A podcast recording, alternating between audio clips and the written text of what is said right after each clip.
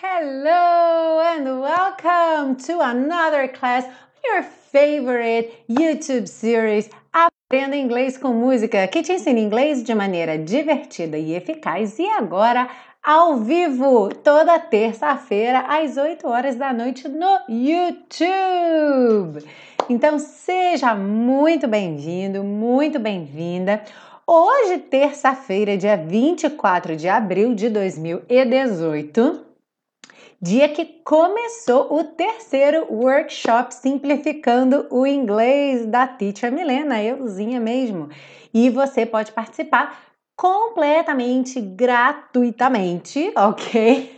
completamente gratuitamente foi ótimo. Mas enfim, de maneira 100% gratuita só você clicar nesse link que eu já vou colocar aqui como primeiro link. Enquanto isso, quem for chegando vai dando seu olá aí. Então vamos lá, essa letra tão lindinha que diz o seguinte: You're just too good to be true. Você é boa demais para ser verdade. Poderia ser bom, né, gente? Se for uma mulher cantando para um homem, você é bom demais para ser verdade. Os adjetivos em inglês não costumam ter flexão de gênero, então good pode ser boa ou bom. É porque aqui na versão original é um homem que canta para uma mulher, tá bom? You're just too good to be true. Você é boa demais para ser verdade. Can't take my eyes off you. Não consigo tirar meus olhos de você. You'd be like heaven to touch. Esse desenho aqui contraído é would né, que está fazendo seria com esse be, né? You would be, você seria. Só que aí a tradução, né, você seria como o céu para tocar. A ideia é que seria o céu, seria o paraíso, né? Porque heaven, lembra, é o céu do paraíso. Sky é o céu azul, que tem sol, nuvem, chuva.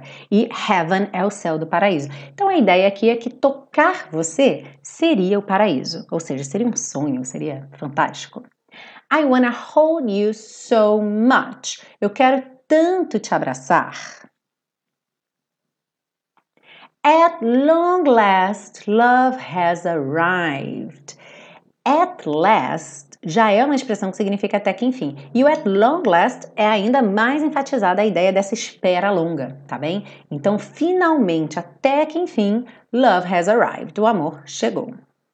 And I thank God I'm alive. E eu agradeço a Deus por estar vivo. You're just too good to be true. Você é boa demais para ser verdade. O just aí seria você é simplesmente ou você é, nossa, só boa demais para ser verdade. Aí a gente acaba não colocando na tradução porque ele não acrescenta muito no português. Mas em inglês ele ajuda nessa ideia de que ele não está acreditando, né? Tipo, nossa, você é simplesmente, you're just too good to be true. Tipo, não dá, não é possível.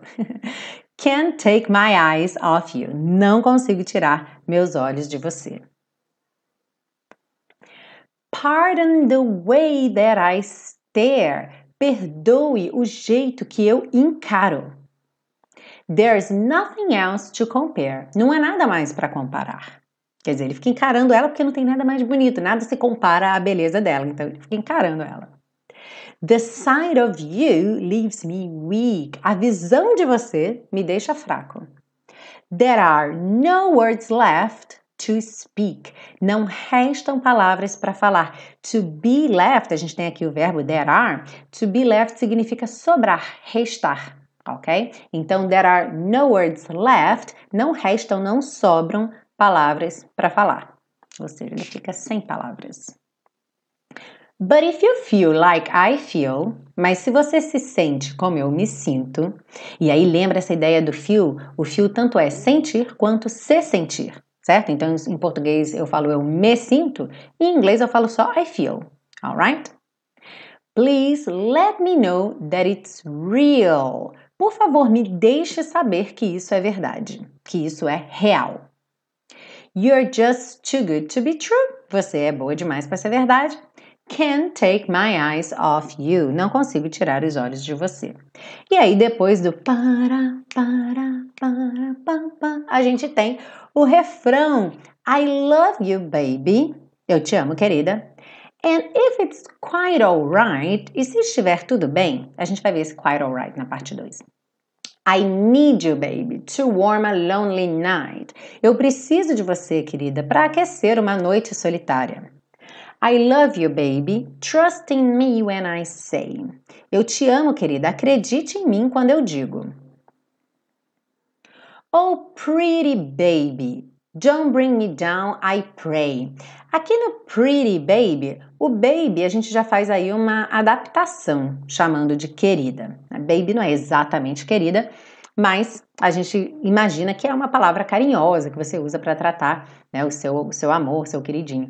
E aí, quando fala pretty baby, o pretty ele vem nessa ideia de bonita, de lindinha. Então, pretty baby seria algo que a gente poderia traduzir um pouco como ah, minha lindinha, algo assim, né? Lindinha, querida, querida lindinha, lindinha querida. Não me deixe triste, eu imploro. Pray, que costuma ser rezar, né? O primeiro significado de pray é rezar, mas quando você está falando com uma pessoa e você está fazendo um pedido, o pray ele acaba tendo um lugar como, como se fosse do please, né? Tipo, por favor, mas como ele está como verbo aqui, I pray, então você não vai falar eu por favor, né? Então é tipo, eu peço por favor, eu imploro. Oh, pretty baby, now that I found you, stay. Oh, querida, lindinha, agora que eu te encontrei, fique. And let me love you, baby. Let me love you. E deixe-me te amar, querida. Deixe-me te amar. Tcharam! That's it for part one. Então, vamos para a parte 2. Quem chegou atrasado, teve gente que chegou atrasado aí, antes de eu ir para a parte 2, dê o seu like aqui, por favor, para o YouTube divulgar esse vídeo para todo mundo, alright? Não esqueçam de dar o like. E a gente vai então para a segunda parte da aula com as estruturas do inglês. Então, aqui na parte 2, o primeiro slide já é justamente com relação ao to, que foi perguntado. Então, eu comecei com uma revisão, uma coisinha que a gente já viu, mas eu vejo bastante é, estudantes brasileiros errando isso aqui. Por isso que eu faço questão de revisar de vez em quando, né? You're just too good to be true. Você é boa demais para ser verdade. Então, o to, e aí muita gente não sabe qual a diferença do to pro very, tá? Então, o very, ele é um intensificador, certo? Normalmente ele vai ser usado com um adjetivo. Uhum. Então, very big, very good, very small.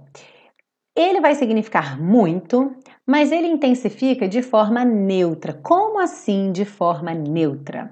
Não há, simplesmente na escolha da palavra very, uma emissão de opinião, se eu estou achando aquilo bom ou ruim. Vai depender muito da entonação da minha voz.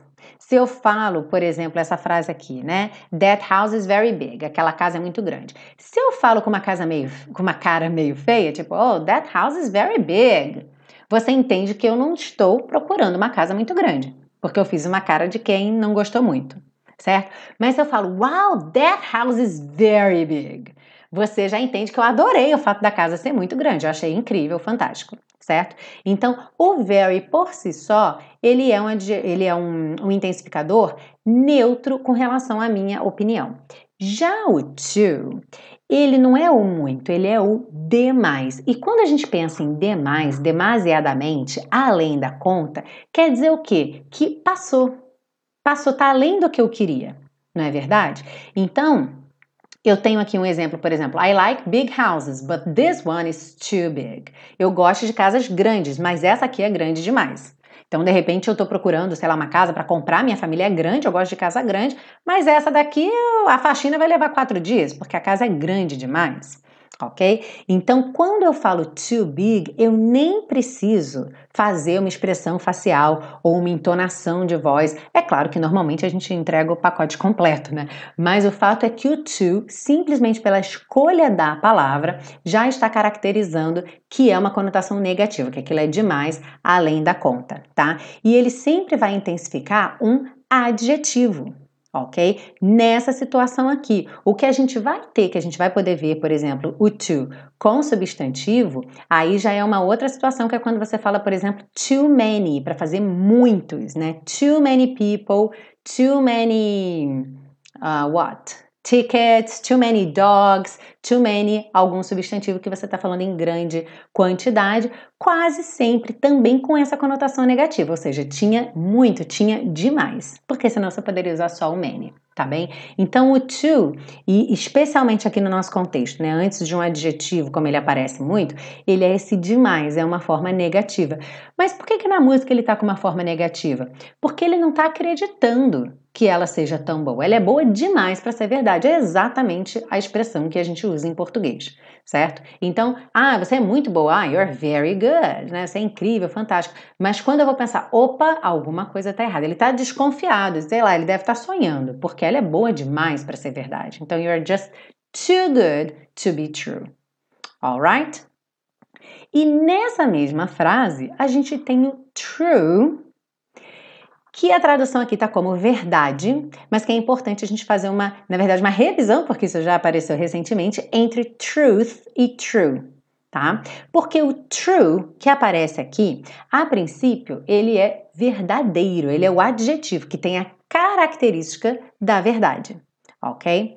Mas a gente não costuma usar verdadeiro. Quase nunca a gente usa verdadeiro. Só em exercício, né? True or false, aí a gente coloca lá, verdadeiro ou falso. Mas nas frases, normalmente, se eu falo, oh, that's true, eu não falo isso é verdadeiro, eu falo isso é verdade. Né, em português. Então é muito comum a gente fazer essa transformação aí, mudar, ao invés de fazer de falar verdadeiro, falar verdade, ok?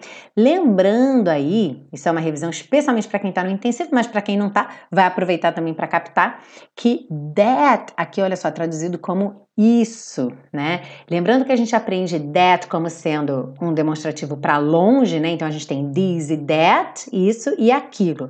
Mas quando eu falo that's true, eu nunca vou traduzir aquilo é verdade. Quer dizer, nunca vou traduzir. Se eu estivesse falando de aquilo, eu até poderia.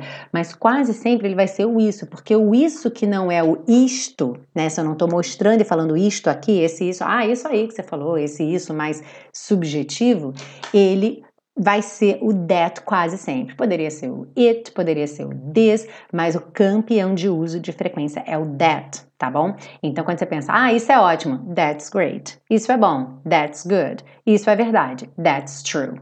Ok? E aí já a verdade mesmo em inglês, que é truth, com o aqui, truth, quase sempre aparece em frases com o artigo the na frente, para ficar claro que é o substantivo, a verdade, ok? Como no exemplo, he's telling the truth, ele está dizendo a verdade. He's telling the truth. Alright? Então, duas coisas aí numa única frase da música, logo na primeira frase da música. Na sequência, a gente tem essa expressão I can't take my eyes off you, não consigo tirar meus olhos de você.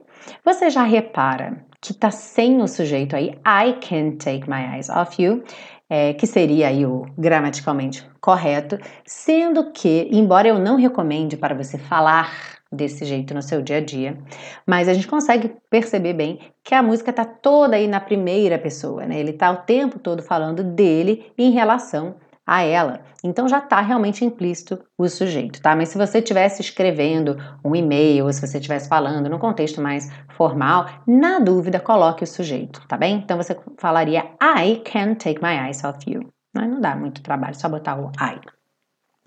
E take off, olha só, não consigo tirar meus olhos de você. O tirar aí está sendo feito por um phrasal verb que é o take off. Né? To take something off, tirar ou remover. Aqui vocês conseguem perceber o STH, tá vendo? To take STH off. STH é sempre a abreviação de something. Tá? Como something é uma palavra comprida, em dicionário muitas vezes aparece assim, tá? Something. Então, to take something off, tirar ou remover alguma coisa. Isso pode ser um acessório, uma roupa que você esteja vestindo, um calçado, então eu coloquei aqui como exemplo: Please take off your shoes before you go into the house. Por favor, tire seus sapatos antes de entrar na casa. Ok? E aí, no caso da música, é uma expressão exatamente igual em português, né? Take off, tirar. Can't take my eyes off someone. Não consigo tirar os olhos de alguém. Por quê? Porque aquela pessoa é muito bonita, né? Aquela pessoa me chama atenção e eu quero ficar olhando para ela o tempo todo. Poderia ser uma coisa também, não precisaria ser uma pessoa, né? Alguma coisa, um objeto que me chame atenção, né? O My Precious do Senhor dos Anéis, né? Can't take my eyes off my precious, ok? Off the ring. Então, é, can't take my eyes off someone, não consigo tirar os olhos de alguém, ou, então, no caso de alguma coisa. Agora, olha que coisa interessante aqui. Quando a gente fala em português, eu não posso tirar os meus olhos de alguém, certo? E o take off, ele está formando ali o tirar ou remover. E o de alguém não vai entrar? Não, não é necessário, tá? Embora você possa ver. Você pode ver Take My Eyes Off of. Inclusive, algumas gravações dessa música falam off of you. Take My Eyes Off, para tirar meus olhos, of you, de você. Tá? Só que na gramática mesmo isso não é considerado correto, até porque a gente junta duas expressões, coisa que sorry, não duas expressões, duas preposições, coisa que a gente evita muito em inglês, tá? Então, para não ficar off of, off of, que realmente sou estranho, né? A gente costuma deixar só off mesmo, tá? Off you. Mas se você ver em algum lugar off of, é aceito, tá? Não é o ideal, mas pode acontecer. Na sequência aí, pardon the way that I stare, perdoe o jeito que eu encaro. Então, esse pardon é uma palavra bem formal, bem respeitosa, né? para perdoar também. E bem parecido aí com o português, né? Pardon, que é o perdão, inclusive também. E existe essa, essa expressão, quando você fala assim, pardon me, é bem formal, tá? Mas às vezes você pode até estar tá viajando e de repente uma pessoa mais idosa, ou de um país onde as pessoas têm esse tratamento mais formal, pode falar isso com você. Pardon me, normalmente você faz até o movimento, né? Pardon me é quando você não ouviu bem. E você quer que a pessoa repita aquilo que ela acabou de dizer, porque você não ouviu, não entendeu, né? Perdão? É, é bem parecido com o português mesmo, né? Perdão? Desculpa? E já tá claro que você quer que a pessoa repita, tá? Então, com esse tomzinho de pergunta, pardon me, já tem aí uma expressão extra para o seu repertório. To stare é esse encarar, que é olhar fixamente para alguém. Normalmente é considerado rude, né? As regras de etiqueta dizem que é rude você ficar encarando alguém. Inclusive, na música ele está pedindo desculpa, né? Perdoe, ele está pedindo perdão. Pardon the way that I stare. Perdoe o jeito que eu encaro. E aí eu coloquei aqui um, uma foto de uma, de uma camiseta que é vendida, dessas camisetas é, divertidas, que ela pergunta, tá olhando o quê? É, que é What are you staring at? Tá? E aí eu já botei que essa preposição aqui é o at. Normalmente, quando você olha fixamente para alguma coisa, you stare at something or someone, né? Alguém ou alguma coisa. Olha só, somebody é o SB e o something é STH. Então, aquelas abreviações que eu já falei. Tá? Somebody e someone é a mesma coisa, né, gente? Então, olha só, to stare at é olhar fixamente. Só que essa expressão, você não falaria assim, tá encarando o quê? Até poderia falar, mas não é comum, né? Em português, quando você tem essa, essa fala um pouco atrevida, né? Não muito educada, que você fala, tá olhando o quê? Em inglês seria, what are you staring at? Né? Porque normalmente quando você pergunta isso é que a pessoa tá olhando muito, certo? Você tá se sentindo incomodado com tanto que a pessoa tá olhando. E aí você pergunta, tá olhando o quê? Ah, então em inglês seria, what are you staring at? E quem é um pouquinho mais avançado no, no, no, inglês já deve saber que tem uma porção, assim como em português, uma porção de verbos diferentes para olhar que a gente não costuma ver no dia a dia, só em, em contextos bem específicos, mas você tem o olhar de relance, você tem o olhar fixamente, você tem aquele olhar perdido. Então tem várias palavras. Eu não vou colocar todas aqui, que vocês sabem que eu não gosto de botar um listão de palavras para vocês decorarem, mas eu gostei de botar o glance, que você já pode fazer uma associação aí de oposto. Por quê? Se o stare é encarar, o glance é o olhar de relance, é aquela olhar dela, sabe aquela olhada rápida? Então aqui eu coloquei um exemplo. She glanced around the room to see who was there. Ela deu uma olhada pela sala para ver quem estava lá. Então ela não ficou encarando ninguém, né? ela só deu aquela olhada rápida, ok? Então to glance aí um, um extra nessa aula para você enriquecer seu vocabulário sobre as diferentes maneiras de olhar, different ways of looking. Alright? E esse quiet, que é uma palavra bem interessante, cuidado para vocês não confundirem com quiet, certo? Quiet. Se você trocar as duas últimas letras, você tem o quieto, calmo, tranquilo, quiet. Mas aqui é quiet, quiet, ok? E aí quando ele diz I love you baby and if it's quite alright, a tradução não está é, usando muito esse quite, ficou eu te amo querida e se estiver tudo bem. Mas vamos dar uma olhada nesse quite aí. O quite também é um intensificador. A gente viu hoje o very, que é intensificador. A gente viu o to, que é um intensificador com conotação negativa.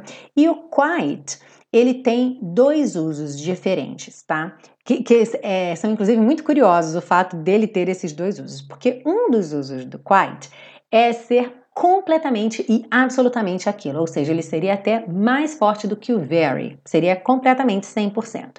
Só que esse uso é o menos comum, é o que você menos vê. O uso mais comum do quite, ele é mais suave do que o very. Ele corresponde àquele nosso bem ou bastante. Você fala tipo, oh, it's quite good, tipo, tá bem bom, tá ok. Alright? Botei um outro exemplo aqui, I'm quite tired, I'm going to bed. Ah, eu tô bem cansada, eu vou pra cama. Mas você não fala assim, eu tô muito cansado. Sabe, ah, eu tô bem cansado. Ou então, ah, essa casa é bem grande, falando do grande, né, da casa grande. Oh, this house is quite big. Ok? É bem grande. Eu não quero dizer que ela é very big, tá? Então, esse é o uso mais frequente desse intensificador quite, tá? Seria correspondente aí ao nosso bem. E às vezes, eu gosto de traduzir o quite, dependendo do texto, como aquela nossa construção muito curiosa, que é você usar o bem e mais um diminutivo. Sabe quando você diz que a casa é bem grandinha?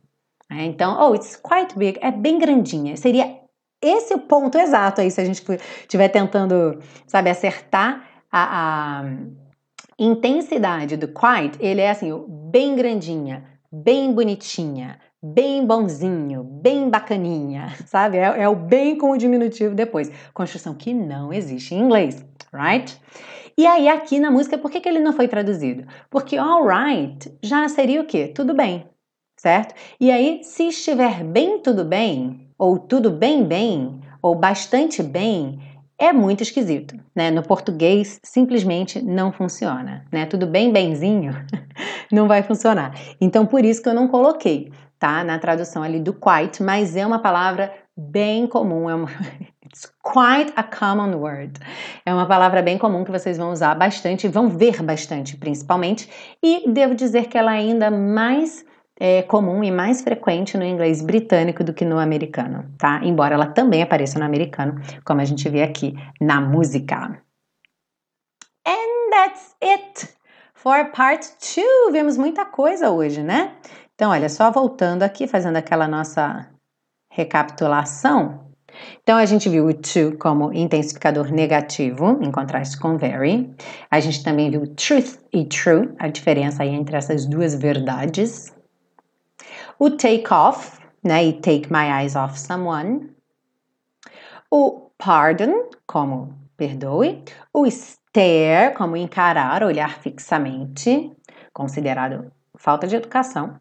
To glance, que é aquela olhadela, olhar de relance, olhar rapidamente. E o quite, que é um intensificador menos forte aí do que o very, seria correspondente aí ao nosso bem. E mais um diminutivo, se for possível. Vamos aprender a pronúncia dessa música para que a gente possa cantar bem bonito, bem lindamente? Então, vamos lá! Hoje eu botei todas as setinhas, tem muita gente começando a acompanhar a série agora, então até aquelas que eu falo, gente, não boto mais a setinha que essa, vocês já sabem que tem que ligar. Eu coloquei aqui ainda, hein, para reforçar para vocês. Olha só. You're just too good to be true. Então, olha que interessante, né? Just to vai ficar just to, good to, good to. Então lembra, TD, DT, DD, TT, nunca quica, você vai fazer um som só, tá? Nada de just to, good to, tá? E your, olha ali o E pintadinho de cinza, ele não vai ser pronunciado. Termina o som desse your no R, tá? You're just too good to be true. Can't take my eyes off you. Can't take. De novo, você vai juntar esses dois T's em um. Can't take. Can't take my eyes off you. You'd be like heaven to touch. Lembrando que os T's em inglês costumam ter esse t, t, esse arzinho, né? Então, you'd be like heaven to touch. To touch. I wanna hold you so much. Aqui a gente tem aquela situação de uma palavra terminada em D seguido do you e virou hold you, como se fosse um J. Não é obrigatório, você poderia naturalmente falar hold you, tá? Mas você vai reparar que na gravação que eu usei como referência, que foi que saiu no domingo no YouTube, é hold you, tá? I wanna hold you so much, que é do Frank Valli mesmo, a mais a primeira, eu acho. At long last, love has arrived. Por que, que essas letrinhas estão pintadas de vermelho? Lembrando, é só para você não correr o risco de cometer aquele erro de colocar uma vogal tipo at, long last, has arrived, tá? Então esses T's e D's aí que vem fechando a, palavra, se eles não emendam na próxima palavra, né, numa vogal, lembra de deixar ele percussivo, tá? Então, ó, at long last. At long last, love has arrived. Arrived. O E não é pronunciado. Arrived. And I thank God I'm alive. Aqui é bem interessante que o and ele mantém o som do D. And I. E no God ele fala God I'm alive. Então pega o D e reduz para rarara. Outra coisa comum em inglês que vem marcadinho de azul. Então, and I thank God I'm alive. I'm alive. Aqui não botei setinha porque é Consoante vogal, né? I'm, a, I'm alive. You're just too good to be true. Can't take my eyes off you. Aqui essa, essas duas frases já apareceram.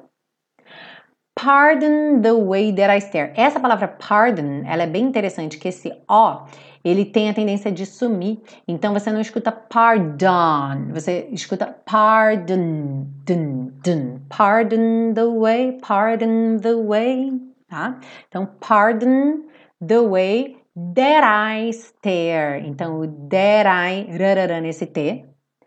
There's nothing else to compare. The side of you, side of you. Então, sight, o T virou rarará. E of, quem acompanha aqui há mais tempo já está careca de saber que vai ter o som do V, of, tá? Então, the side of you leaves me weak. There are no words left to speak. Left to, left to speak. Do F você vai pro T e já vai pro U, som desse O, tá? Left to speak. But if you feel like I feel. But if you feel like I feel. Muito F, né? But if you feel like I feel. Feel like, um L só aqui também, tá? Não tem necessidade de feel like. Feel like, feel like. But if you feel like I feel, please let me know that it's real. That it's real. Tá? Let me know that it's real. You're just too good to be true. Can't Take My Eyes Off You, e essas já apareceram. E aí o refrão, I Love You Baby, I Love You, todo mundo já sabe pronunciar, que aparece em tanta música, né? And if it's quite alright. Aí aqui, olha só que interessante, na primeira linha e na segunda, a gente tem o azulzinho fechando a frase. Por quê? Porque vai juntar já na primeira palavra da linha seguinte.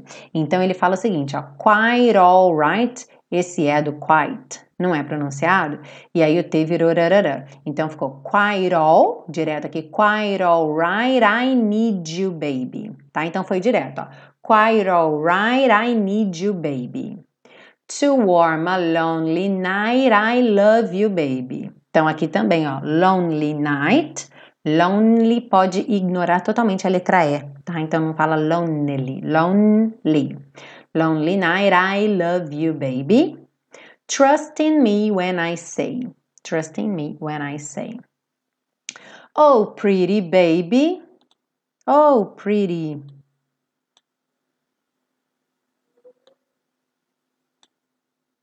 Esse aqui ficou grande. Oh, pretty baby, don't bring me down. I pray. Pray. Aqui que ficou faltando. Pray. Oh, pretty baby, now that I've found you stay. Então, aqui de novo, that I found you. That I found you. Stay. And let me love you, baby. Let me love you. Alright?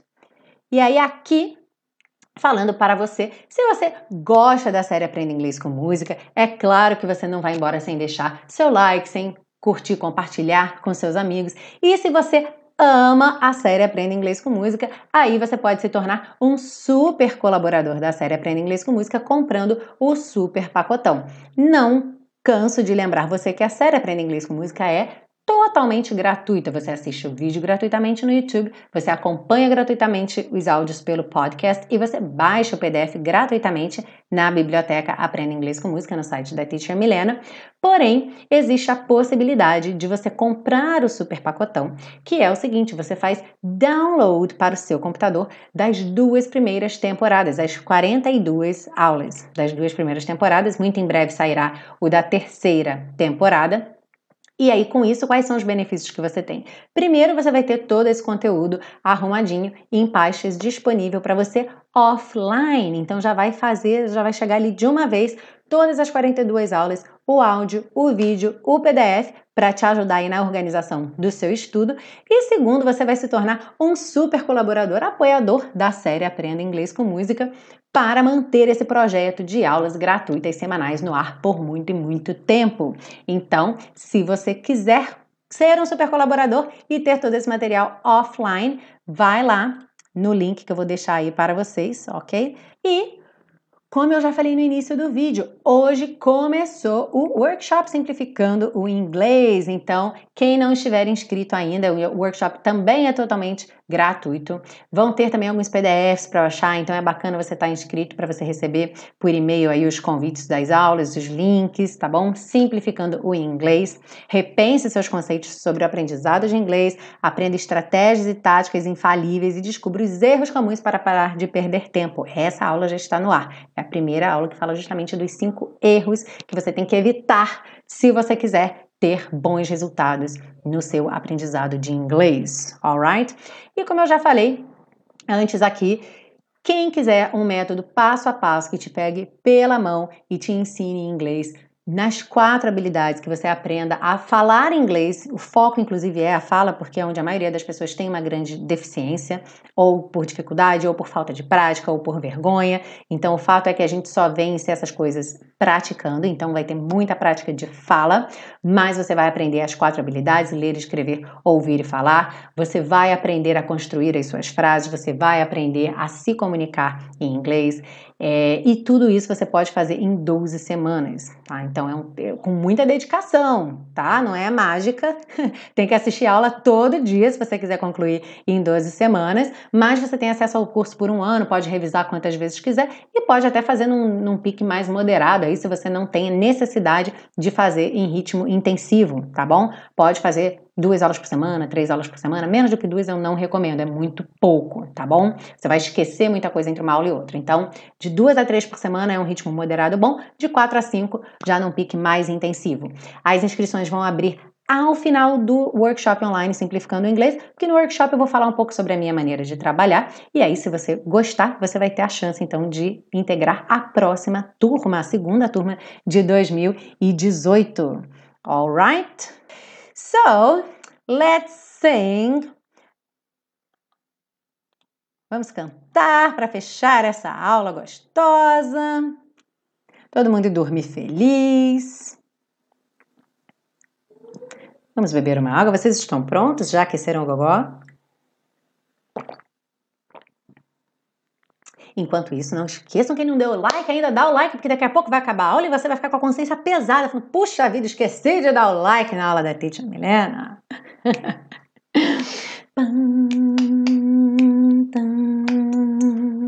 para, para, para, para, para,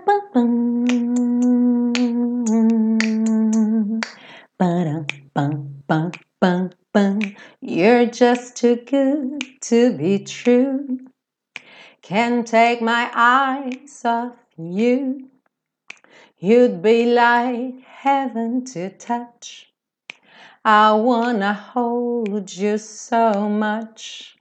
At long last, love has arrived, and I thank God I'm alive. You're just too good to be true. Can't take my eyes off you. Pardon the way that I stare. There's nothing else to compare. The sight of you leaves me weak. There are no words left to speak. But if you feel like I feel, please let me know that it's real. You're just too good to be true. Can't take my eyes off you.